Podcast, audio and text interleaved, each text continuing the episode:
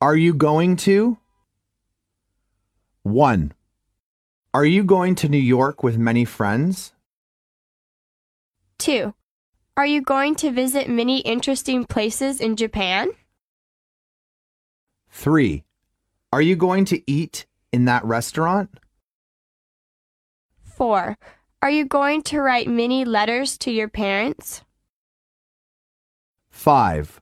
Are you going to spend your holidays abroad? Dialogue 1.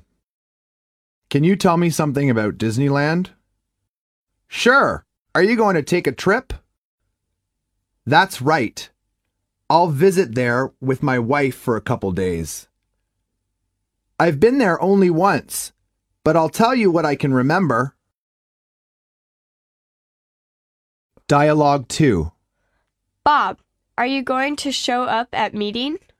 No, I can't make it tonight. Something's come up. Are you sure you can't make it? This meeting is very important. I know, but I really can't. It's a family problem. Well, okay, I'll tell you about the meeting tomorrow. Thanks. I'm sure I'll make the next meeting.